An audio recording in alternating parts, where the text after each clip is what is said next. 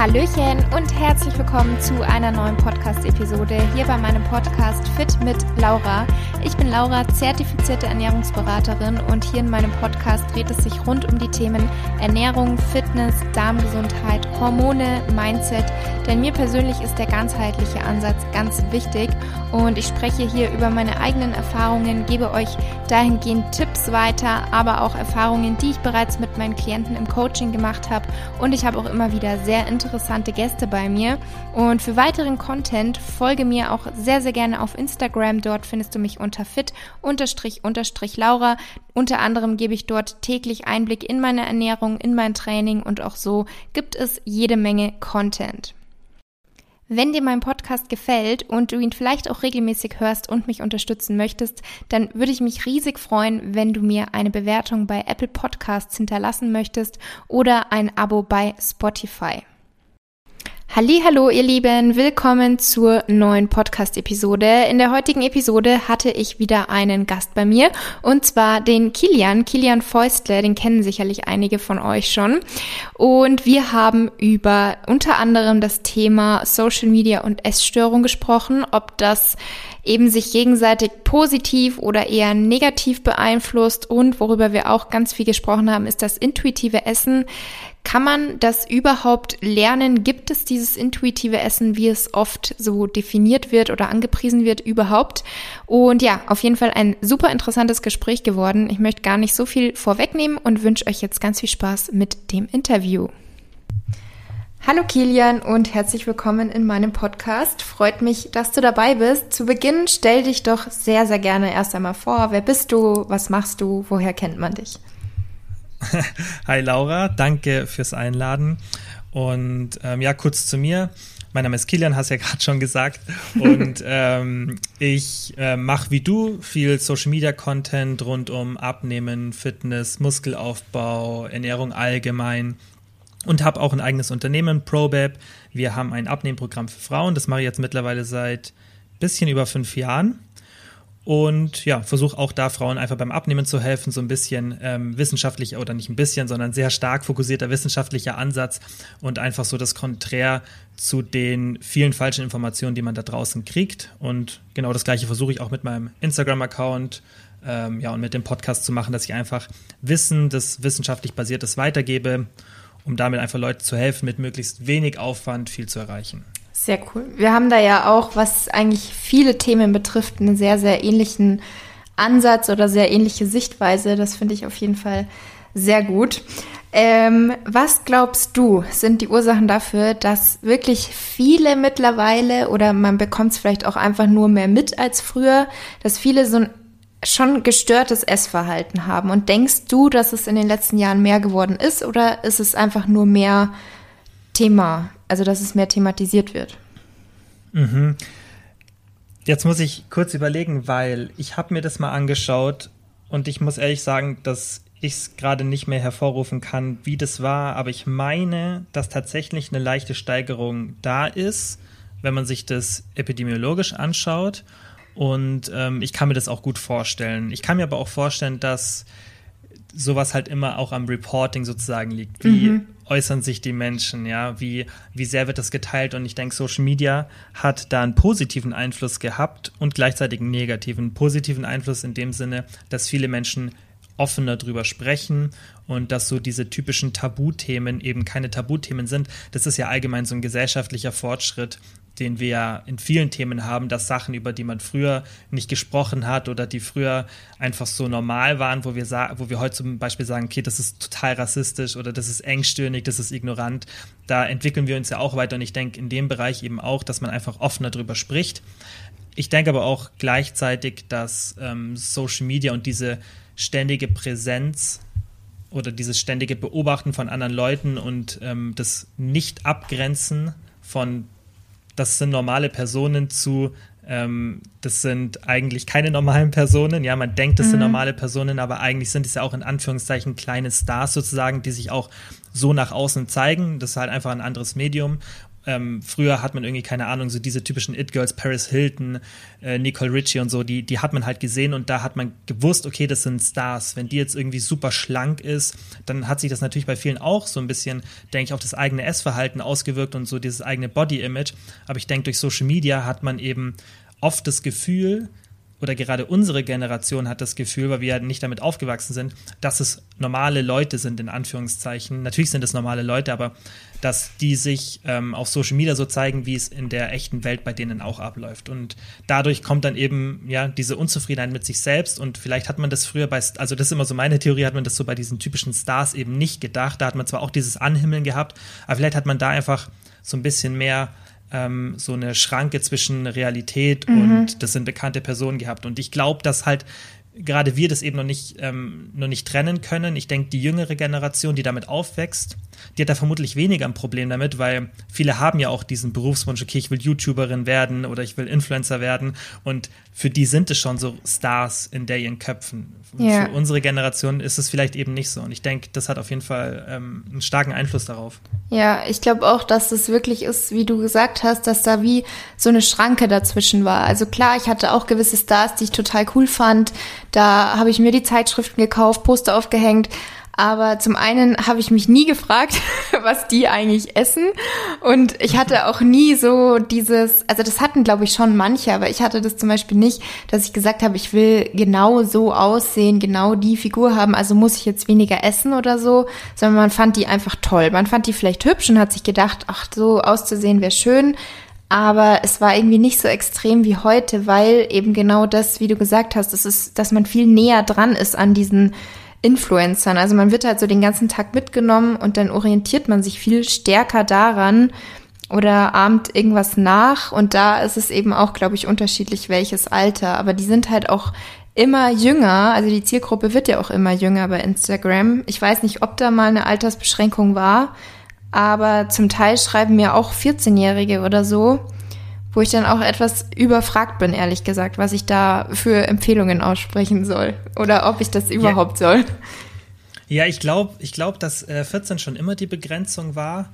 Und das, das, was du sagst, das sehe ich genauso. Dieses im, am Leben teilhaben, gerade durch die Story-Funktion. Ich denke, durch die Beiträge ist noch, ja, diese ganz normale Beitragsfunktion, die ja so eigentlich der Grundstein war von Instagram, ist vielleicht noch eine leichte Barriere da gewesen, aber durch diese Story-Funktion mhm. hast du halt, gerade weil ja viele dann eben die, den ganzen Tag von morgens bis abends so dokumentieren, aber selbst wenn jemand da wirklich viel postet und dann die Story im, im Endeffekt irgendwie gibt es ja, dass die dann 15 Minuten lang geht, ja, wenn wirklich jemand viel postet, dann ist es ja im Endeffekt immer noch ein Bruchteil von dem, was die wirklich am Tag machen. Und natürlich zeigt jetzt ähm, die wenigsten zeigen die wenigsten, wenn dann irgendwie, keine Ahnung, wenn irgendwas Negatives passiert, wenn sie irgendwie einen scheiß Tag haben, sich schlecht fühlen, wenn ein unerwarteter Brief vom Finanzamt kommt, einfach die Struggles, die wir alle so tagtäglich haben mhm. und die eben, die eben einfach das Leben zu einem normalen Leben machen, das einfach realistisch ist mit, mit, Aufs, mit Ups und Downs sozusagen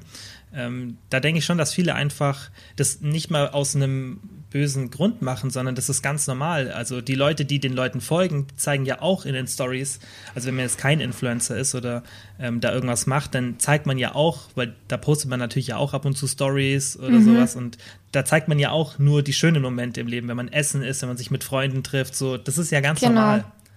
ja. ja. Ja, das stimmt. Und da muss man sich halt eigentlich selber immer wieder bewusst machen, dass halt oftmals nur die schönen Momente oder die schönsten Bilder zu sehen sind.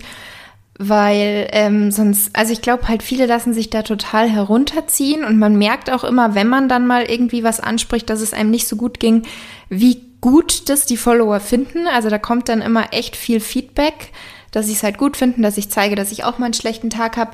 Aber an sich sollte ja eigentlich diese App auch dafür da sein, finde ich, um eben eher so Positivität, also positive Dinge oder irgendwie Inspiration, Motivation in irgendwelcher Hinsicht zu zeigen, sei es jetzt beim Thema Sport, Ernährung oder auch was Einrichtung angeht oder so, dass man da einfach sich inspirieren lässt aber gerade durch die Stories wird es halt immer persönlicher und deswegen denken dann viele, bei allen ist alles perfekt, immer nur gute Laune. Da muss man halt selber echt realistisch bleiben, glaube ich.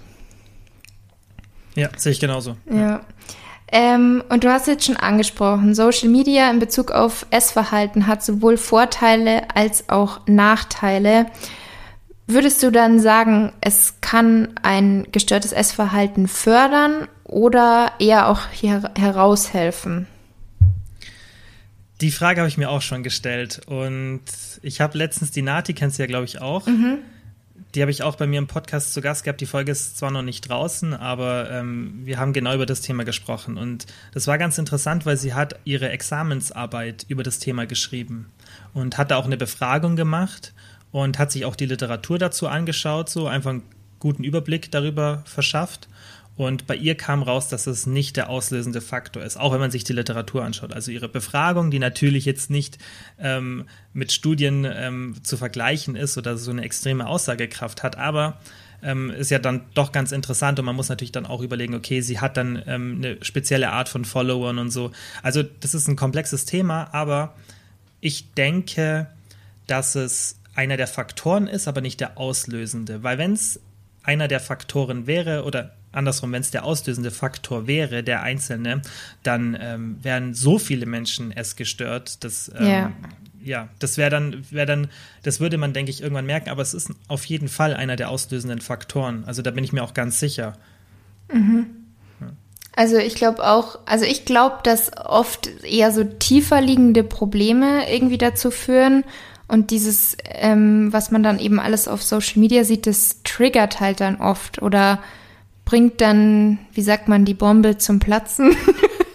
Ja, genau das ist es. Genau, ja. also dass schon irgendwas war, sei es jetzt in der Familie oder irgendwie mit Freunden oder dass man gemobbt wurde. Bei vielen ist es ja auch, wie sie erzählen, dass es nur mal irgendwie ein Kommentar war von einem Partner, dass der gesagt oder dass der immer zum Spaß nur gesagt hat, ja, deine Speckröllchen, irgendwie sowas. Das habe ich jetzt schon echt oft gehört, wo ich mir denke, wow, dass sowas zu einer Essstörung führen kann. Ähm, dass nur so kleine Kommentare, die nicht mal ernst gemeint waren, sich so ins Unterbewusstsein rein gesetzt haben, dass das dann eben wirklich zu einer Essstörung geführt hat. Und dann kommt eben dieses Ganze mit Social Media, man vergleicht sich mit anderen Körpern, man sieht, was die essen, man fokussiert sich darauf, dann führt das halt noch mehr in diese Spirale. Ja. ja. Also guck mal, also aus meiner Sicht ist es ja wie bei anderen sich, wie bei anderen Sachen auch so. Das sind immer mehrere Faktoren, denke ich, die zu sowas führen, weil das ist wie, was man jetzt ja auch in, in der aktuellen Situation sieht, dass manche Leute einfach mental sehr, sehr strugglen. Mhm. Und natürlich kann das, können das Leute sein, die eigentlich davor ein gefestigtes Leben haben oder ähm, die eigentlich gar keine Probleme hatten. Das kann natürlich mal vorkommen, aber in der Regel sind es Leute, die irgendwie eine genetische, ähm, eine genetische Ursache da haben, ja, dass das irgendwie ein bisschen bisschen in der Familie liegt, sieht man ja auch ganz klar bei psychischen Erkrankungen. Oder die davor schon eine schlechte Zeit hatten. Das ist dann wie so die, ähm, ja, so die Kirsche, die, die Kirsche auf der Sahnehaube, so ist das. Und ich denke, ähm, bei dem Thema ist es halt auch so, da da spielen halt viele Faktoren eine Rolle. Und wenn du eh schon so jemand bist, der da vielleicht eine, eine, so eine Precondition hat und vielleicht bist du eh ein bisschen so, dass du ein bisschen sensibler bist, dir mehr Gedanken über dich selber machst, vielleicht auch nicht so mit deinem Körper zufrieden bist und dann hast du vielleicht auch noch irgendwann mal eine blöde Diät gemacht oder sogar zweimal und dann ähm, hast du irgendwas in der Schule erlebt, wo du gehänselt wurdest oder mehr, einfach mehrere Faktoren, die sich dann so immer und immer und immer und immer weiter aufstapeln. Und dann kommt noch das Social Media Thema obendrauf. Mhm. Und ich denke, dann kann es bei manchen der auslösende Faktor sein, der dann eben so den letzten Kick gibt. Aber ich glaube nicht, dass es so der Nummer eins Faktor ist und dass jetzt irgendwie Social Media dazu führt, dass wir alle essgestört werden. Das glaube ich nicht. Ich glaube, es ist halt einer von vielen Faktoren. Ja, glaube ich auch. Also sehe ich genauso. Ja. Was wären denn dann aus deiner Sicht so Tipps, um zurück zu einem normalen Essverhalten zu kommen. Oder vielleicht auch gar nicht erst in so eine Art gestörtes Essverhalten reinzurutschen. Natürlich muss man erstmal den Auslöser angehen, wenn jetzt wirklich jemand da ähm, emotionale, tiefer sitzende Probleme hat. Aber ansonsten, was wären da so deine Tipps? Genau das, was du sagst, ist schon wichtig. Man muss sich immer auf die Ursache fokussieren. Und so eine Symptombehandlung ist bei den meisten Sachen nicht so hilfreich. Das ist genauso, wenn du ein Problem hast, irgendwie dein Gewicht zu halten, ja, dann ähm, musst du ja auch schauen, okay, was ist da der Grund? Was ist eigentlich überhaupt der Grund dafür, dass das dazu führt, dass ich zu viel esse sozusagen. Und so ist es da auch. Du musst halt im Endeffekt schauen, und das zeigt auch die Literatur ziemlich klar, dass du erstmal so ein bisschen die Ursache findest und da würde ich halt irgendwie empfehlen, dass man einfach so ein Journaling macht und sich notiert, okay, mhm. wie fühle ich mich, wenn jetzt eine Essattacke kommt? Dass, dass man einfach aufschreibt, okay, vielleicht auch dann einfach Revue passieren lässt, okay, das habe ich davor gefühlt, das war die Situation, das war meine Umgebung, weil das sind ja alles Faktoren, die eine Rolle spielen. Und gerade bei sowas ist ja auch der Dopaminmechanismus sehr stark mit drin, ja, bei, bei so gerade wenn man jetzt Essstörungen wie Binge-Eating anschaut, nicht bei jeder Essstörung. Und ähm, das, was ich jetzt auch sage, ist jetzt, trifft jetzt eher auf so eine Binge-Eating-Störung ähm, zu, weil Magersucht, Bulimie und so weiter, da muss ich auch sagen, da bin ich raus, das ist nicht mein Gebiet. Und da sage ich auch jedem, der da irgendein Problem hat, sofort zum Arzt oder halt eigentlich zu einem Psychologen. Natürlich mhm. muss man erstmal zum Arzt, eine Überweisung. Aber das würde ich natürlich auch bei einer ernsten Binge-Eating-Störung ähm, empfehlen. Das würde ich immer empfehlen. Aber bei einer Binge-Eating-Störung, die gerade so am Anfang ist, da ist das natürlich noch eine ganz andere Thematik als jetzt ähm, sowas anderes. Und da kann man definitiv so ein Journaling mal probieren. Und das ist ja auch immer dann ähm, zusätzlich zu einer Therapie. Und da würde ich halt einfach ähm, notieren, okay, wie fühle ich mich davor? oder wie habe ich mich davor gefühlt, in was für einem Umfeld war ich, war ich zu Hause, war ich unterwegs, um da einfach so ein bestimmtes Muster herauszufinden. Okay, wann passiert es, dass ich zum Beispiel jetzt so eine Essattacke habe? Und was allgemein, jetzt egal was für ein äh, Essverhalten man hat oder was für ein Essproblem man hat, immer sinnvoll ist es eine Routine. Und das zeigt sich halt auch ganz klar in der Literatur. Das ist wirklich ein Riesenpunkt. Routine und keine Verzichte. Das sind so mhm. die zwei wichtigsten Sachen eigentlich, und die Routine, da muss man sich einfach ein bisschen dazu zwingen und auch einfach schauen, okay, wenn, selbst wenn ich jetzt keine Hunger habe, ich esse jetzt einfach, weil das ist mein Plan. Ich sage, okay, ich will morgens, mittags, abends jeweils, keine Ahnung, 700 Kalorien essen und dann habe ich noch drei Snacks mit 200 Kalorien, jetzt nur als Beispiel. Mhm. Dann musst du das wirklich durchziehen, auch wenn du keinen Hunger hast, dann isst du halt irgendwas, was dich nicht so satt macht, was, ähm, ja, was du einfach ganz gut runterkriegst. Und das ist oft nicht so leicht, aber dadurch baust du eben so eine Routine auf und du sorgst halt auch dafür, dass du wirklich gut versorgt bist, so von den Kalorien her, sodass du auch nicht so diese, diese Hungerzustände hast und du bringst einfach Routine in dein Leben. Das ist ja auch ähm, für die Psyche allgemein super wichtig, ähm, dass man einfach eine Routine hat. Das wird ja eigentlich oft so verteufelt. Was heißt verteufelt? Das wird dann auch oft so als ähm, ja so ein bisschen als langweilig angesehen, so wenn man das, finde ich, so in unserer Generation betrachtet, dann ist es dieses so, ja, ich will sofort spontan in Urlaub mhm. und mein ganzer Tag ist so spontan, aber das so, so funktionieren wir halt nicht. Wir funktionieren halt über Routinen und das ist halt die Realität und eine Routine kann ja trotzdem spannend sein oder ähm, trotzdem spontane Sachen beinhalten, aber so ja. der Grund, der Grundbaustein deines Tages sollte halt eine schöne Routine sein und der zweite Punkt, was ich ja noch gesagt habe, ist, ähm, dass du einfach keine Angst hast vor bestimmten Lebensmitteln, weil ich denke, dass das bei ganz vielen der Hauptauslöser ist. Und das habe ich bei mir anekdotisch schon im Online-Coaching immer gesehen, was jetzt natürlich ähm, kein Beweis ist, weil es halt anekdotisch ist, einfach nur aus einzelnen Situationen mit Kundinnen. Aber das war ganz oft, dass die Mädels, die ein schlechtes Essverhalten hatten, die waren, die Angst vor Lebensmitteln hatten. Und das musste ich denen dann erstmal so Stück für Stück nehmen. Und da muss man einfach es hilft natürlich, wenn es dann eine, einem eine Person sagt, zu der man Vertrauen hat, ja, wenn ich das denen gesagt habe und die wussten, hey, okay, der kennt sich aus, der weiß, was er mir hier sagt, das tut uns ja allen gut bei Sachen, wo wir so ein bisschen eine mentale Hürde haben. Mhm. Und wenn, wenn das dann jemand dir sagt, zum Beispiel jetzt auch ich im Podcast, dann, ähm, dann kannst du das vielleicht dazu nutzen, dass du diese Angst ablegst und sagst, okay, der, der wird schon wissen, von was er redet, der kennt sich aus und ähm, dann kann ich mich trauen, Sachen zu essen, die ich sonst nicht essen würde. Zum Beispiel irgendwie eine halbe Tafel Schokolade, wo mhm. du normal Angst hättest, oh Gott, jetzt nehme ich sofort ein Kilo zu. Ja. Und du musst es halt einfach Stück für Stück einbauen, musst diese Angst so ein bisschen überwinden und dann ist meiner Meinung nach der Trick, dass du siehst, dass nichts Schlimmes passiert, weil so ist ja oft mit den Ängsten. Diese Konfrontationstherapie macht man ja auch sehr oft und du konfrontierst dich ja da auch dann mit dieser Angst vor den bösen Lebensmitteln und irgendwann Stück für Stück lernst du, hey, da passiert gar nichts Schlimmes. Und das ist, denke ich, was bei vielen passiert, die so zum ersten Mal auf dieses Thema Flexible Dieting stoßen. Da hat man dann oft irgendwelche ja noch so ähm, voreingenommenen ähm, Gedanken und man denkt, das kann ja gar nicht funktionieren. Aber wenn man es einmal ein paar Mal probiert hat und dann merkt, dass man eigentlich alles essen kann, solange man halt allgemein ein bisschen auf die Kalorienbilanz mhm. achtet, dann merkt man, hey, da passiert ja gar nichts Negatives und dann verschwindet meiner Meinung nach auch bei vielen Leuten sofort die Angst vor irgendwelchen Lebensmitteln, ja. weil du, du merkst an deinem eigenen Körper, dass diese Angst nicht berechtigt ist. Ja, Ich kriege das auch total oft mit, dass halt, also gerade sowas wie auch Nudeln. Nudeln ist ja auch ganz oft so ein Lebensmittel, wo viele irgendwie noch Angst vor haben. Und bei vielen ist es so, dass sie von der Theorie her eigentlich wissen, wie sind die Kalorien, wie ist die Makronährstoffverteilung. Also eigentlich wissen sie alles, aber trotzdem ist diese Angst noch da. Und ich glaube, wie du sagst, man muss dann einfach Schritt für Schritt das in die Mahlzeiten einbauen und einfach essen, um wirklich zu erleben, dass es eben gar nicht so schlimm ist. Weil wenn man es nur weiß, aber trotzdem einfach nicht isst, dann wird die Angst halt einfach bestehen bleiben.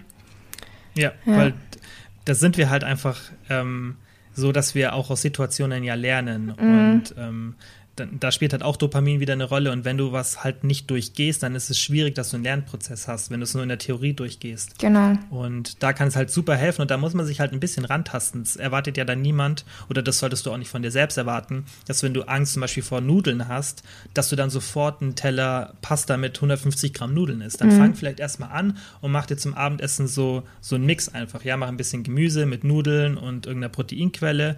Und dann, ja, schau einfach mal die nächsten Tage, was passiert. Und dann wirst du sehen, okay, du bist nicht sofort ein Kilo ähm, mhm. schwerer geworden. Und selbst wenn du es bist, dann ist es nur Wasser. Genau. Und dann wird sich das wieder ausbalancieren. Und dann kannst du dich halt so ein bisschen langsam rantasten. Und das ist, denke ich, auch ganz wichtig, dass man sich da nicht überfordert, nicht sofort denkt, okay, ähm, ich muss jetzt sofort von 0 auf 100 ähm, diese Angst ablegen, sondern einfach Stück für Stück. Ja, genau. Auch wenn es jetzt irgendwie mehrere Lebensmittel sind, vor denen man Angst hat. Man muss ja nicht gleich alle an einem Tag einbauen weil dann wird dementsprechend natürlich auch das Gewicht sich verändern und dann denkt man sich, okay, die Angst war ja berechtigt. also genau. da wirklich langsam vorgehen. Ähm, oder wolltest du gerade noch sagen? Ja, guck mal, das ist auch noch ein Punkt, der, dass viele Leute, wenn man so drüber nachdenkt, auch eigentlich im Endeffekt die Leute sind, die am wenigsten Angst haben müssen vor Lebensmitteln. Also die Leute, die sich da viele Gedanken machen, sind ja die, die eigentlich am wenigsten mhm. Angst davor haben müssen, weil diese Leute im Grunde eine gesunde Ernährung haben ja. und eben genau das, was du ja gerade angesprochen hast, auch darauf achten, dass sie dauerhaft nicht zu viel essen, weil das ist ja auch kontraproduktiv. Ja, das ist ja auch nicht gut für unsere Gesundheit und das Gewicht, wenn du einfach sagst, okay, ähm, ich esse jetzt jeden Tag Schokolade, weil ich will keine Angst davor haben. Das ist ja nicht der Sinn dahinter. Der Sinn dahinter ist ja, dass du es in eine gesunde Ernährung integrierst, in einem normalen Maße, sodass du es einfach mit deinem Fitness-Lifestyle sozusagen verbinden kannst. Und die Leute, die Angst haben, sind eigentlich die, die eine super gesunde Ernährung haben, oft.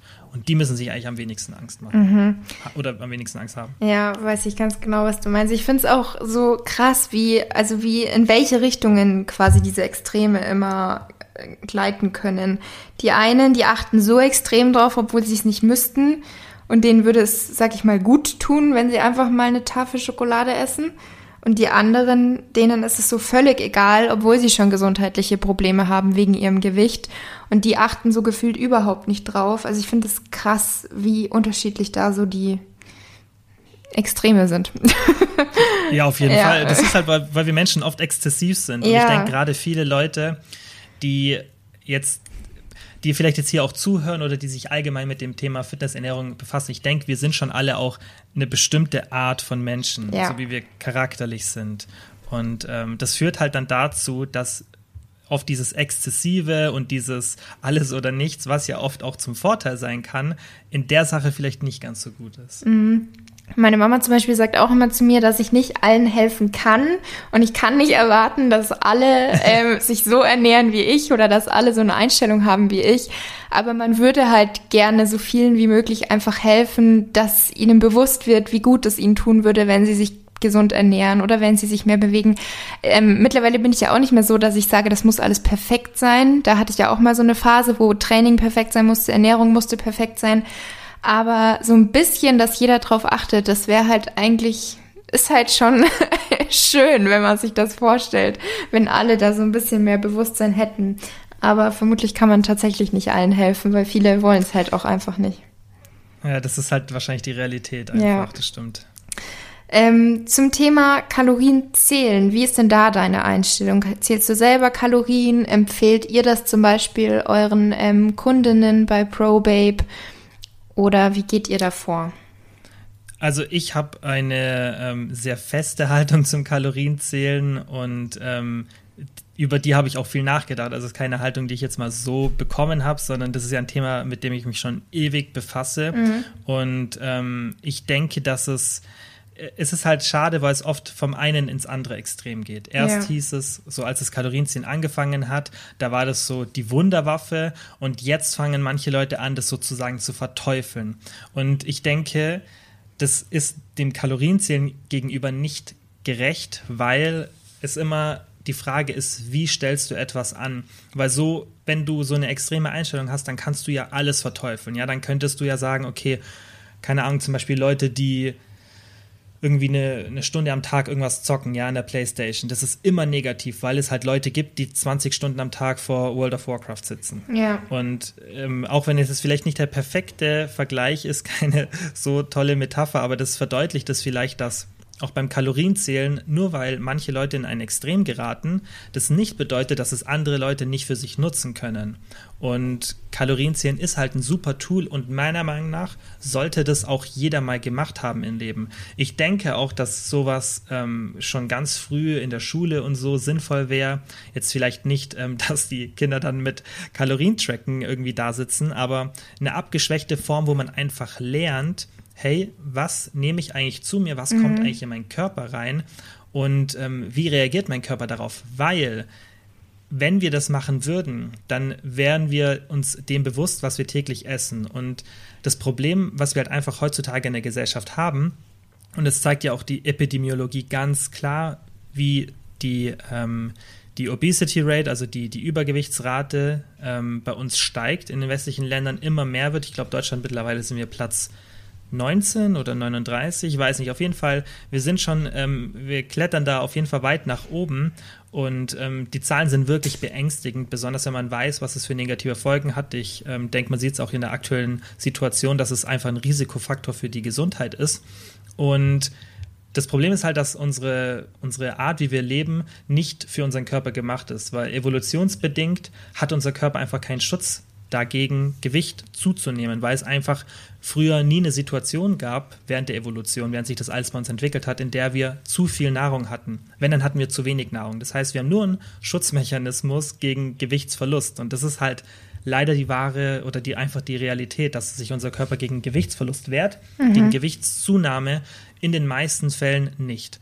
Und dazu kommt noch, dass wir einfach jetzt ein Szenario haben, das komplett das Konträr ist zu früher. Wir haben jetzt oder wir benötigen jetzt aktuell ganz wenig Energie, um an Nahrung zu kommen, weil du kannst es ja auch auf mehreren Stufen sehen. Du brauchst jetzt, selbst wenn du ja irgendwie arbeitest, in der Regel nicht viel körperlichen Aufwand, um das Geld zu verdienen, um dir dann das Essen zu kaufen und um das Essen zu besorgen, brauchen wir extrem wenig Aufwand. Man geht vielleicht ein, zweimal pro Woche einkaufen oder in der jetzigen Zeit bestellt man es vielleicht sogar. Ja, wollte ich gerade sagen, wenn überhaupt. Du bra- genau, du, du brauchst einfach keinen körperlichen Aufwand, um an das Essen heranzukommen. Und du brauchst nicht mal körperlichen Aufwand, um das Essen zu bezahlen. Natürlich manche Menschen schon. Ähm, aber ein Großteil in Deutschland ja eben nicht. Die wenigsten arbeiten ja so körperlich und ähm, ja, müssen sozusagen Aktivität aufbringen, um dann an Essen zu kommen über einen indirekten Weg. Und das ist eben genau das falsche Szenario. Und deswegen sieht man auch in diesen Dritte Weltländern eben, dass die wenig das Problem haben, weil erstens haben die eine Nahrungsknappheit und zweitens müssen die oft körperlich arbeiten, um an diese Nahrung zu kommen. Und das ist auch die Situation, die wir eben während der Evolution hatten und auf die unser Körper getrimmt ist, dass wir einfach täglich sehr viel Aktivität brauchen. Und da gibt es auch ganz interessante Untersuchungen, zum Beispiel von dem Harzer Stamm. Das ist noch so ein ähm, Stamm, der einfach komplett unangetastet von der westlichen Zivilisation ist oder so gut wie unangetastet. Und da hat man eben auch beobachtet, okay, wie, das ist wirklich so ein typischer Jäger- und Sammler-Stamm und wie ist so der Tagesablauf. Und die müssen wahnsinnig viel Bewegung aufbringen, um an ein bisschen Essen zu kommen. Ja, die laufen dann in der Früh los, dann finden sie irgendwo einen Baum, wo sie ein bisschen Honig bekommen. Und ähm, das, die müssen extrem viel Kalorien aufbringen, um an ein bisschen Kalorien zu kommen. Und das führt eben dazu, dass die tatsächlich so intuitiv essen können. Und die sind halt in einem Szenario, in dem der Körper sich wohlfühlt sozusagen, in dem er nicht darauf achten muss, wie das Gewicht einfach verläuft. Aber wir sind, das ist halt die Realität, wir sind nicht in dem Szenario und es wird auch keinen Weg geben, dass wir in dieses Szenario reinkommen. Das heißt, wir müssen immer auf die Ernährung achten zu einem bestimmten Grad und auf unseren Aktivitätslevel. Und aus dem Grund finde ich halt Kalorienzählen super, um jetzt zum Punkt zu kommen. dass, ähm, das finde ich, ich, ich finde es aber halt super spannend und das, deswegen, weil ich halt das Kalorienzählen so verteidige, muss ich es auch mal ein bisschen erklären. Ähm, deswegen ist es halt so wichtig, weil du durchs Kalorienzählen einfach mal lernst, hey, was ist überhaupt Ernährung? Was, was hat überhaupt die Mahlzeit an Kalorien und ähm, was hat das Stück Obst an Kalorien? Und dadurch lernst du Ernährung auch danach, nachdem du dein Kalorienzählen aufgehört hast, per Auge abzuschätzen. Und das ist ja das, was du und ich so intuitiv machen. Mhm. Wir haben du achtest jetzt vielleicht, ich denke, du machst ähnlich wie ich. Wir achten jetzt nicht drauf, okay, die Mahlzeit hat jetzt 550 Kalorien. Aber du weißt ungefähr, hey, habe ich heute zu viel gegessen oder zu wenig? Ja. Und das kannst du, weil du eben schon mal genau auf deine Ernährung geachtet hast und wirklich auch mal dir die Kalorien von den einzelnen Lebensmitteln über einen längeren Zeitraum angeschaut hast. Genau, und weil man aber eben auch die Mahlzeit nicht so nur in Zahlen sieht, weil das ist, glaube ich, halt die Gefahr, wenn man von dem Kalorienzählen, wenn man da eine ungesunde ähm, Einstellung irgendwie entwickelt, dass man eben Mahlzeiten gar nicht mehr danach betrachtet, was steckt jetzt da drin, welche Nährstoffe und schmeckt mir das, sondern wenn man nur noch so die Zahlen dieser Mahlzeit sieht, das hat so und so viel Kalorien und so und so viel Protein oder ähm, das wird mir schmecken, aber hat kein Protein, also esse ich es nicht. Also da ist, glaube ich, auch ganz gefährlich, dass viele da so ein bisschen abrutschen. Und man merkt es ja auch, wenn man wirklich bewusst ist, merkt man es ja auch an seinem Wohlbefinden, ob man jetzt danach zu viel gegessen hat oder ob man falsch gegessen hat oder ob man vielleicht noch ein bisschen hungrig wäre oder ob man sich dann überessen würde. Das merkt man ja auch irgendwann, wenn man da Übung hat, sag ich mal. Genau, und ein Einwand, der ja auch oft noch kommt, ist, dass es eben dazu führen kann, das Kalorienzählen, dass man dann irgendwie, wie du sagst, nur noch an die Kalorien denkt. Und das ist halt auch, wie vorhin gesagt, so eine, eine Sache der Herangehensweise und wie man damit umgeht, weil eben dann, deswegen habe ich ja diese Metapher ähm, kurz erzählt mit dem, mit dem World of Warcraft spielen, dass eine mhm. Person, die eine Person kann halt eine Stunde zocken am Tag, die andere 20 Stunden. Und das ist, natürlich spielen da genetische ähm, Faktoren eine Rolle, wie ähm, einfach exzessiv man auch ist und dein ganzes Umfeld, natürlich spielen da viele Faktoren eine Rolle, aber beim Kalorienzählen ist auch die Herangehensweise einfach wichtig, dass du zum Beispiel, das empfehle ich immer, das habe ich schon früher im Online-Coaching gemacht, das machen wir jetzt auch in der ProBab-App so, dass du dir zum Beispiel kein exaktes Kalorienziel setzt. Also das ist, das würde ich niemals empfehlen, wenn du Kalorien zählst, weil das habe ich selber auch schon durch, dass du dir sagst, okay, ich will 2221 Gramm und, und 117 Gramm Protein, 241 Gramm Kohlenhydrate und mm. 61 Gramm Fett. Und dann am Ende des Tages isst du irgendwie 35 Gramm Magerquark mit ähm, 50 Gramm Trauben und 61 Milliliter Milch, ja. keine Ahnung, sowas halt, ja. um da diesen perfekt, diese perfekte Landung zu machen. Ich habe das selber schon durch und ähm, in der Zeit, in der ich es eigentlich, das ist zwar schon Jahre her, in der es eigentlich besser ähm, hätte wissen müssen, aber es ist ja oft so, dass man Sachen, die man weiß, trotzdem nicht so gut umsetzt. Mhm. Und deswegen, ich kenne das Gefühl und ich weiß auch, zu was für negativen Folgen das führen kann. Und ich denke, das ist der Grund, wieso viele dann beim Kalorienzählen in eine falsche exzessive Richtung abdriften. Wenn man sich aber so einen Bereich einfach als Ziel setzt, wenn man sagt, okay, ich will einfach irgendwo zwischen 2100 und 2300 Kalorien sein und zusätzlich achte ich noch darauf, dass ich mindestens 150 Gramm Protein esse und wie dann die Kohlenhydrate und das Fett ist, so ungefähr, ja, dass ich halt ein bisschen, kannst ja entscheiden, ich will vielleicht ein bisschen eher fettlastiger essen oder kohlenhydratlastiger. Das ist dann so Nebensache. Da kannst du dann einfach so ein bisschen schauen, wie das passt, aber das nimmt schon voll viel Druck aus der Sache, wenn du sagst, hey, ich schaue nur auf die Kalorien und Protein, so Mindestmenge, mhm. und das reicht schon. Und wenn du so, wenn das, wenn du auf diese Art und Weise das Kalorienzählen lernst, dann bist du meiner Meinung nach in einer viel besseren Ausgangssituation, weil du gar nicht in das Risiko reinrutscht, dass es zu exzessiv wird, weil du von Anfang an den Druck aus der Sache nimmst. Ja, und ähm, wie ist es bei dir, wenn du isst? Isst du immer bewusst und ohne Ablenkung und merkst du sehr gut, wann du satt bist? Oder passiert es dir oder ist es dir auch mal oft passiert, dass du dich dann überessen hast? Übergegessen? Also ich, ich habe da, glaube ich, schon äh, mehrere Extreme durch. Ich muss aber auch sagen, ich bin schon immer jemand gewesen, der wenig Hunger hat in einer Mahlzeit. Also ich kann über den Tag dann schon viel essen, aber ich bin jetzt nicht die Person, die auf einmal 2000 Kalorien essen kann. Das konnte ich noch nie. Ich kann es wahrscheinlich, wenn ich es unbedingt will, aber das ist jetzt nicht so, dass es mir leicht fällt oder dass ich da irgendwie auch ein Bedürfnis danach habe. Das heißt, ich aus meiner eigenen Situation würde sagen, dass ich da genetisch ein bisschen ähm, für die jetzige Situation ganz gut aufgestellt bin. Mhm. Aber ich habe auch schon ein anderes Szenario durch, in dem ich wirklich so extreme Diäten gemacht habe und so extrem die Kalorien gezählt habe, dass ich teilweise mein Essen eine Stunde vorplan und hin und her schieb und dann jeden Abend eine riesen Bowl gegessen habe mit einem kleinen Teelöffel, damit ich möglichst lang davon was habe und wirklich eine Stunde dann noch vor YouTube saß und mir Full Day of Eatings angeschaut habe. Also ich habe auch dieses Szenario durch. Und mhm. ähm, jetzt bin ich in einem Szenario, wo, also schon seit Jahren, wo ich beim Essen ultra entspannt bin. Ich weiß halt einfach, ja, was mich gut satt macht und ähm, ich esse mittlerweile auch, würde ich sagen, nicht mehr wirklich bewusst. Also ich bin meistens vorm Fernseher so ähm, und schaue irgendwas an. Also es ist jetzt nicht so, dass ich mich bewusst hinsetze, aber auch das habe ich mir antrainiert oder ich habe mir was antrainiert, damit ich das kann. Ich habe eine Zeit lang und das war wirklich extrem, weil ich immer beim Essen so Luft geschluckt habe. Und darüber habe ich auch schon ein paar Mal gesprochen, schon jetzt ewig nicht mehr. Früher habe ich da auf Instagram öfter mal drüber gesprochen, ähm, dass ich da auch so ein Problem hatte und ich habe immer so viel Luft geschluckt. Ich hatte immer so einen richtigen aufgeblähten Bauch nach dem Essen. Und ähm, ich habe einfach ein bisschen recherchiert und dann ähm, versucht, bewusster zu essen, mehr zu kauen und auch richtig zu atmen beim Essen. Und es ist ja bei vielen Sachen so, dass wenn du dir das dann antrainierst und es dann auch immer weiterführend richtig machst, dass du es dann irgendwann auf Autopilot hast. Mhm. Und so ist es halt bei mir. Ich denke, ich habe halt eine korrekte Atmung. Ich atme beim Essen in den Bauch rein und das würde ich auch jedem empfehlen, einfach entspannt zu essen ohne Druck. Ich esse ultra langsam. Ich bin immer der Letzte am Tisch, der aufgegessen hat. Ich kau wirklich bei jedem bis locker 30, 40 Mal und ich kann das gar nicht mehr. Also das ist auch manchmal blöd, weil wenn es Situationen gibt, in denen ich schnell essen muss, kann ich das gar nicht mehr, weil ich mein Essen so lange kauen muss, bis ich es runterschlucken muss, äh, kann, weil das halt zu meinem Kopf schon drin ist. Aber das ist ja ultra positives Essverhalten, weil eigentlich essen wir auch so und ähm, mhm. das wäre auch eigentlich sinnvoll, so zu essen, oft zu kauen und einfach ruhig zu essen. Und dadurch, dadurch, dass ich halt auch so langsam esse, gebe ich halt auch meinem Körper Zeit, dass die Sättigung eintrifft. Und ich bin wirklich oft nach einer bevor ich die Mahlzeit aufgegessen habe, schon satt. Mhm. Und ich esse jetzt nicht Riesenmahlzeiten, also meine Mahlzeiten haben so im Schnitt, denke ich, 600, 700 Kalorien. Und ähm, ich habe jetzt auch nicht den geringsten Kalorienverbrauch, ich denke irgendwo so 2800 Kalorien, dass man mal ein Verhältnis bekommt. Und es liegt halt viel, denke ich, daran, dass ich einfach ultra langsam esse. Ja, ich glaube auch. Ja, und das fehlt, glaube ich, vielen, dass also während mhm. der Teller noch voll ist, vor allem, dass man dann schon merkt, man ist eigentlich satt. Bei vielen ist es ja eher so, sie schlingen zwei Teller runter und dann merken sie, sie wären nach eineinhalb Tellern schon längst satt gewesen.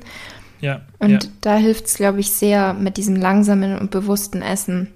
Aber ja. das ist halt, glaube ich, eine harte Phase, sage ich jetzt mal, dass man sich dann echt eine Zeit lang einfach nur hinsetzt mit dem Essen, weil halt doch, glaube ich, sehr, sehr viele Leute währenddessen immer irgendwas laufen haben. Fernseher, YouTube und dann konzentriert man sich immer darauf und nicht darauf, dass man jetzt eigentlich langsam essen sollte, viel kauen sollte. Ähm, wie hast du das denn mit der, mit dieser Atmung dir antrainiert? Kann man das kurz erklären oder ist das zu ausführlich? Nee, das kann man eigentlich relativ kurz erklären, aber das ist jetzt auch ähm, ewig her, dass ich das recherchiert hatte und das war auch, also ich weiß gar nicht mehr, wo ich diese Technik dann gefunden habe und ich glaube, das ist auch so ein bisschen Pseudo-Science, aber mir hat es halt tatsächlich geholfen.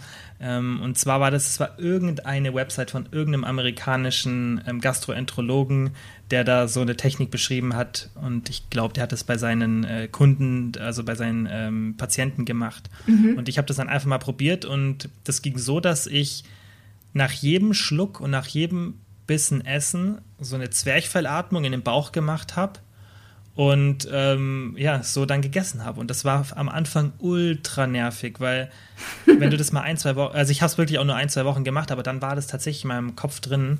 Ähm, und ich habe halt wirklich auch nichts angeschaut beim Essen. Ich habe wirklich nur gegessen und dann halt immer gegessen, Zwerchfellatmung weiter gegessen.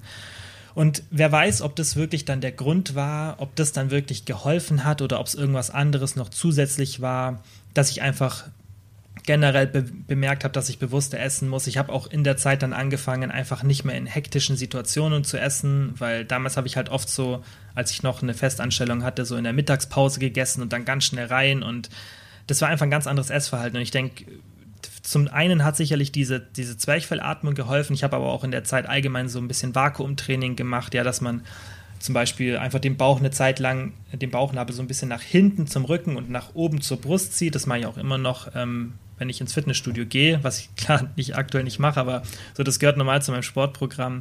Und ähm, ich denke allgemein diese Zwerchfellatmung zu trainieren, das macht auf jeden Fall Sinn, weil du einfach allgemein ein bisschen lernst, ruhiger zu atmen. Und ich denke, so der wichtigste Tipp ist da, dass man einfach beim Essen in Ruhe ist keine Stresssituation, nicht beim Laufen, nicht im Stehen, so, wenn man irgendwo einfach in einer Stresssituation ist. Sich mhm. lieber dann die Mahlzeit auslassen und dann ähm, in einer ruhigen Situation essen. Ja, absolut. Es ist ja auch in, für verschiedene Sachen super hilfreich oder ein guter Tipp. Also auch was so das Thema häufige Blähungen oder so angeht, auch da mhm. ist ja das oft eine Ursache. Ähm, intuitives Essen, wir hatten jetzt schon gesagt, Kalorien zählen wäre da definitiv sinnvoll und hilfreich, wenigstens über einen gewissen Zeitraum. Und ähm, eben dieses langsame, bewusste Essen. Hast du noch andere Tipps oder auch Erfahrungen, wie man dieses intuitive Essen, soweit es eben heutzutage möglich ist, lernen kann? Also im Endeffekt, das, was du gesagt hast, ähm, sehe ich als wichtigsten Punkt, dass man über einen bestimmten Zeitraum mal Kalorien gezählt hat, dass man einfach weiß, was man überhaupt zu sich nimmt. Weil die Realität ist halt eben, dass man nie wirklich intuitiv essen werden, also man wird nie 100% intuitiv essen können, weil wir einfach nicht dafür gemacht sind. Das habe ich ja vorhin erklärt, so was da der evolutionsbedingte Hintergrund ist. Und es ist natürlich eine schöne Vorstellung, aber ähm, es ist halt nichts, was mit der Realität zu tun hat. Und manchmal muss man sich dann auch ein bisschen einfach mit der Realität beschäftigen, weil so schön es wäre, dass man einfach nur ans Essen gar keine Gedanken verschwendet. Ähm, es ist halt einfach nicht wahr. Und man muss halt aber auch immer ein bisschen unterscheiden, was ist intuitives Essen. Weil wenn ich davon rede, dass intuitives Essen nicht möglich ist, dann spreche ich davon, dass es für die meisten Menschen, es kann natürlich für manche klappen, ja, die da genetisch ganz gut ausgestattet sind und einen relativ geringen Hunger haben und oder sehr, sehr aktiv sind, ohne dass sie es bemerken. Aber für die meisten Menschen trifft es eben nicht so. Und wenn man diesen Leuten sagt, hey, iss einfach auf was du Lust hast, ja, ohne dass die eine Ahnung von der Ernährung haben, dann werden ja. die in der Regel über die Jahre zunehmen. Und was halt auch viele bei dem Thema falsch verstehen, ist, das ist wie wenn ich dir jetzt sage, okay, denk mal an einen Elefanten im Swimmingpool. Mhm. Und, oder falsch, komplett falsch. Wenn ich zu dir sage, denk mal nicht an einen Elefanten im Swimmingpool. Ja. Du denkst jetzt trotzdem, jetzt habe ich es versaut, das war mhm. richtig blöd. Jetzt hätte ich den eigentlich das richtig gut nutzen können. Aber du kannst vielleicht noch immer zu einer späteren Situation versuchen, irgendwas aufzuschreiben und dann nicht daran zu denken. Das mhm. geht nicht. Und das ist das Gleiche, was dir im Endeffekt beim intuitiven Essen passiert. Weil wenn du jetzt schon an einem Punkt bist, an dem du über Ernährung Bescheid weißt, dann kannst du ja nie wieder wirklich intuitiv essen, weil du eben zwangsweise drüber nachdenkst. Also du wirst ja nie wieder eine Tafel Schokolade in die Hand nehmen können und nicht das Gewissen haben oder mhm. ja einfach, du wirst nicht das Wissen nicht haben, wie viel Kalorien diese Schokolade jetzt hat. Das ist ja in deinem Kopf drin und das kannst du nicht mehr ausschalten und das ist ja was Positives, weil viele denken dann, das ist was Negatives, aber allein schon, wenn du dich ein bisschen mit Ernährung auseinandergesetzt hast, ist meiner Meinung nach intuitives Essen nie wieder möglich, weil du halt immer darüber nachdenken wirst, ja. Das ist, das ist halt einfach in deinem Kopf jetzt schon drin. Und dementsprechend ähm, muss man sich halt einfach damit auseinandersetzen und ähm, das ist auch nichts Negatives. Es ist halt, finde ich, eher das Ziel, dass man so wenig Gedanken wie möglich oder so wenig negative Gedanken wie möglich ans Essen verschwendet. Mhm. Und dahin kann man halt kommen, wenn man die ganzen Faktoren, die außenrum eine Rolle spielen, positiv beeinflusst. Das heißt, Sachen essen, die viel sättigen, bewegen, Muskeln aufbauen. Alle diese Faktoren, über die du ja auch in deinem Podcast sprichst, über die ich in meinem Podcast, die Themen, über die wir auch auf Instagram sprechen, mhm. einfach diese ganzen Themen, die deine Gewohnheiten positiv beeinflussen, wenn du die so gestaltest, dass dein dass dein, ähm, dein Repertoire sozusagen sehr positiv ist, dann schaffst du ja Gegebenheiten, die dazu führen, dass deine Kalorienbilanz positiv beeinflusst wird. Das heißt, dass du weniger isst und dich mehr bewegst. Ja, das wird ja dann allein dadurch schon beeinflusst und dadurch kannst du dann weniger Gedanken ans Essen verschwenden oder sogar vielleicht gar keine mehr, weil ich zum Beispiel denke ganz, ganz selten so negativ ans Essen, so dass ich sage, oh Gott, ich habe jetzt Hunger. Das ist eher, wenn ich mal irgendwie keine Zeit habe, aber nicht, weil ich mir jetzt sage, hey, ich muss so und so viel essen und das wäre jetzt zu viel. Und das ist ja mhm. bei dir ähnlich, oder? Ja, ja, definitiv. Zum Glück mittlerweile. Ähm, ja. Weil du jetzt auch gesagt hast, die ähm, Essgewohnheiten und dass man weiß, dass man satt wird, das spielt eine Rolle. Jetzt gibt es natürlich auch viele, die dieses zwanghafte High-Volume-Essen haben. Ähm, warst du an dem Punkt vielleicht auch schon mal oder was wären deine Tipps, dass man davon wegkommt? Ja, auf jeden Fall. Ich habe damals, ähm, ist schon ewig her, auch mal eine Podcast-Folge genau über das Thema gemacht und das ist bis heute eine meiner meistgehörten Folgen und das hat mir auch gezeigt, wie viele Leute damit tatsächlich ein Problem haben. Mhm. Und ich habe damals dann drüber gesprochen, weil mich das auch teilweise gestört hat, dass Leute auf Instagram Influencer das halt nur noch Volumenessen zeigen. Und ja. das war, glaube ich, bei vielen nicht irgendwie aus, das, das meiste, sage ich auch immer, das passiert sicherlich nicht aus einer schlechten Intention, sondern einfach, weil man nicht über die Folgen nachdenkt und da in dem Szenario halt nicht drüber nachdenkt, hey, beeinflusse ich jetzt Leute negativ damit, dass ich nur noch volumenreich esse. Und das Problem ist halt, dass du dann irgendwann in einem Szenario bist, in dem dich normale Mahlzeiten nicht mehr satt machen. Und ich glaube, mhm. da erkennen sich ganz viele wieder. Und ich habe das Szenario schon durch. Ich glaube, du hast es auch schon durch, oder? Ja, ich habe es ja. auch schon durch, ja. Und das ist einfach super unangenehm, weil erstens, wenn du unterwegs bist, ja, jetzt gerade vielleicht nicht mehr, aber wenn der Alltag wieder der normale da ist, ja, und du bist unterwegs, du bist nicht satt, du bist irgendwo eingeladen, du wirst nicht satt. Du machst dir zu Hause mal was anderes außer 500 Gramm Gemüse zu einer Mahlzeit, ja, willst irgendwas anderes essen, willst dir eine Lasagne oder so selber machen, ähm, dann geht es halt nicht, weil du einfach nicht satt wirst. Mhm. Und deswegen finde ich das halt super ungesund fürs Essverhalten, wenn man das dauerhaft macht. Und da muss man sich halt einfach so ein bisschen das Stück für Stück abgewöhnen. Da gibt es auch, glaube ich, keine so richtigen Tricks.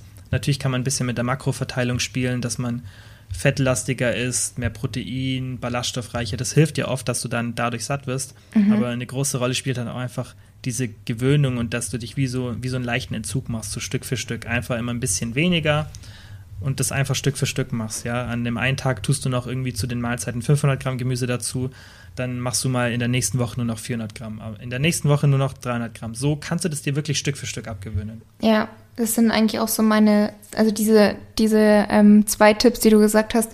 Einmal auch das mit den Fetten, dass man die erhöht. Das ist mhm. aus meiner Erfahrung definitiv wertvoll, auch was so das Thema Volumenessen, dass man davon wegkommt, angeht, weil ich habe lange Zeit gedacht, man braucht gar keine Fette und habe auch nicht so wirklich gewusst oder ähm, erlebt, wie sehr auch die eben sättigen können und dass man dann halt parallel Schritt für Schritt so ein bisschen die ähm, Gemüsezufuhr reduziert. Weil klar, Gemüse ist gesund und es ist wichtig, dass man viel isst, aber es sollte halt nicht dazu führen, dass man bei jeder Mahlzeit einen riesen Haufen Gemüse braucht, um überhaupt satt zu werden. Weil ich habe es auch gemerkt, wenn ich dann im Restaurant essen war oder so, dass ich wirklich von den normalen Mahlzeiten, die andere nicht mal geschafft haben, dass ich nicht satt geworden bin, wo man sich dann schon irgendwann fragt, irgendwas stimmt doch nicht. ja. Es ist, es ist ja auch schon mental, weißt du, guck mal, ich habe ja das ja vorhin gesagt, bei mir ist es echt so, dass ich jetzt nicht so den größten Appetit habe und ich werde eigentlich wirklich auch von kleineren Portionen normal satt, weil ich halt auch so langsam esse. Mhm. Aber ähm, was natürlich dann bei mir ähm, eine Rolle gespielt hat, ist, dass ich mental schon die Mahlzeit sehe und mir denke, oh Gott, das ist zu wenig ohne dass es tatsächlich genau. zu wenig gewesen ja. wäre. Das heißt, oft ist dann der Kopf da auch dann der Grund, dass du dir denkst, weißt du, die Mahlzeit ist zu klein, obwohl sie faktisch gar nicht für deinen Hunger zu klein wäre. Mhm. Das hat bei mir auch noch wirklich ähm, eine große Rolle gespielt. Ja, das habe ich aber leider teilweise heute noch manchmal, dass ich manchmal denke, oh Gott, das ist viel zu klein. Aber letztendlich zählt ja auch viel mehr, was dann eigentlich drin steckt. Und da merke ich halt mhm. halt wirklich heutzutage, wenn dann viele gesunde Fette drin sind, wie krass mich das sättigt und auch wie lange mich ja. das teilweise teilweise sättigt. Also ja. das sollte man definitiv mal testen. Ja. Ähm, ja, dann vielen, vielen Dank schon mal. Abschließend wäre noch meine Frage, ob du irgendwie Buchempfehlungen oder auch ähm, Internetseiten, ob du da gewisse Empfehlungen hast, was so das Thema Ernährung oder Essverhalten angeht. Weil das ist auch so, das interessiert immer ganz viele, wo man das Wissen her hat. Ja, ähm, natürlich das beste Buch Back to Balance. Ähm, das, ist, das, ist, natürlich immer die Nummer 1 Empfehlung.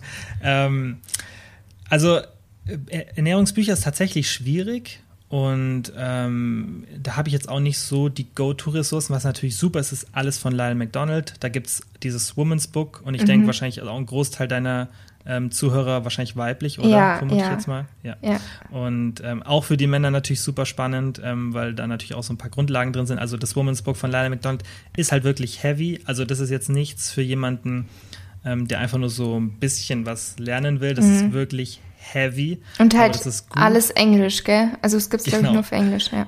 alles Englisch. Ähm, mir fällt leider tatsächlich kein deutsches Buch ein. Es gibt noch Girth Control, also wie der Umfang. Ähm, ist, denke ich, ein Wortspiel mit Birth Control von Alan Aragon. Das ist auch ein super Grundlagenbuch für Ernährung, auch wenn es schon ein bisschen älter ist. Ähm, Flexible Dieting ist natürlich auch super von Lyle McDonald, um mal so einen Grundüberblick zu bekommen. Und ähm, dann, ja, also aus dem deutschsprachigen Raum tue ich mir wirklich schwer, ähm, da gerade Bücher zu empfehlen, weil ich mein ganzes Wissen nur aus den USA habe und ähm, mein Content auch nur aus den USA konsumiere. Aber das halt Lyle McDonald ist eine super Anlaufstelle, Eric Helms, ähm, ja, das sind so meine Empfehlungen. Ja. Ähm, du hast ja, glaube ich, auch das Buch The Hungry Brain gelesen. Oder Oh, stimmt. öfter schon Jetzt habe ich mein gelesen. Lieblingsbuch vergessen. Ah, dein das ist Lieblingsbuch. Mein, ja, das ist also ernährungstechnisch mein ist es Mhm. absolutes Favorite Buch mit den Sachen von Lyle McDonald, aber ähm, das ist halt schon ein bisschen heavy manch, manchmal das Zeug von ihm und deswegen Hungry Brain von Stephen Guyenet, ähm, geniales Buch. Da geht's ja auch so um das Thema intuitives Essen und unsere heute, weil ich habe es mir gekauft, aber ich habe es noch nicht gelesen. So geht's mir oft mit vielen Büchern. Ich denke mir immer, das muss ich haben, das muss ich lesen. Und dann würde ich am liebsten immer jedes einzelne Buch, was ich mir kaufe, gleich auswendig können. Aber ich brauche erstmal die Zeit, um sie überhaupt zu lesen.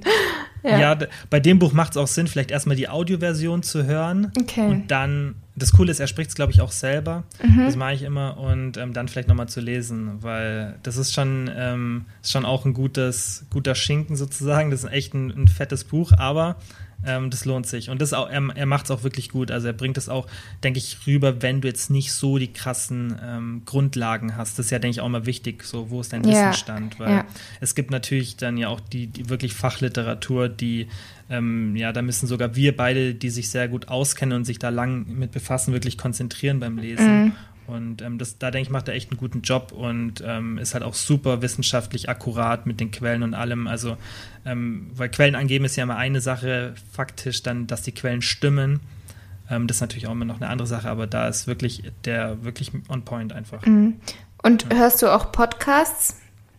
Oder sprichst du nur selber? ich höre ultra viel Podcasts, deswegen habe ich ja damals angefangen, meinen Podcast zu machen. Aber ich muss ehrlich sagen, ich höre mittlerweile, also ich höre viel so Business-Podcasts, ähm, natürlich dann auch amerikanische, ähm, aber den Großteil höre ich aktuell tatsächlich oder schon immer ähm, off-topic. Ich höre ultra viel Joe Rogan, sagt vielleicht ein paar ähm, von hier was. Das ist so der größte Podcaster auf der Welt. Ich habe den aber auch schon gehört, als er noch nicht so bekannt war, wie er jetzt ist. Ähm, aber ich mache das halt oft, weil wenn ich mir so ähm, Wissen reinziehe, dann versuche ich das natürlich auch oft nebenbei zu machen. Aber wichtig ist halt auch, dass ich mir oft Notizen dazu mache. Und ähm, Podcasts höre ich oft so, wenn ich laufe oder wenn ich irgendwie aufräume, was koche. Und ähm, da höre ich dann oft ein bisschen so leichtere Lektüre, was mich einfach nur ein bisschen unterhält.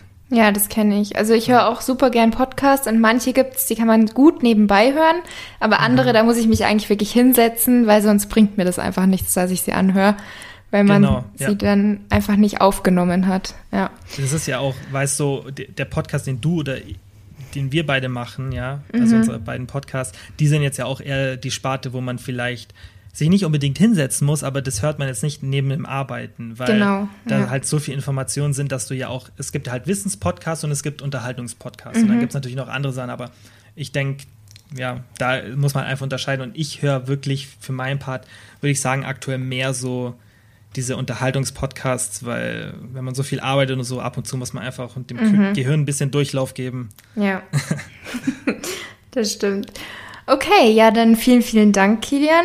Gerne sag uns doch auch noch, wo wir dich finden können. Ich verlinke das zwar dann eh in der Beschreibung, aber du darfst auch gerne einfach nochmal sagen, wo wir dich finden auf Instagram oder auch Homepage, was auch immer. Ja. Ähm, eigentlich so die zwei Hauptchannel sind Instagram und mein Podcast. Instagram ganz normal mein Name Kilian Feustle mit einem AE, also Kilian Feustle, überall. Und mein Podcast Kilians Brain Gain. Und natürlich vielen Dank fürs Einladen. Sehr, sehr gerne und gerne auch bis zum nächsten Mal und einen schönen Tag dir noch. Das wünsche ich dir auch. Danke. Ciao. Ciao.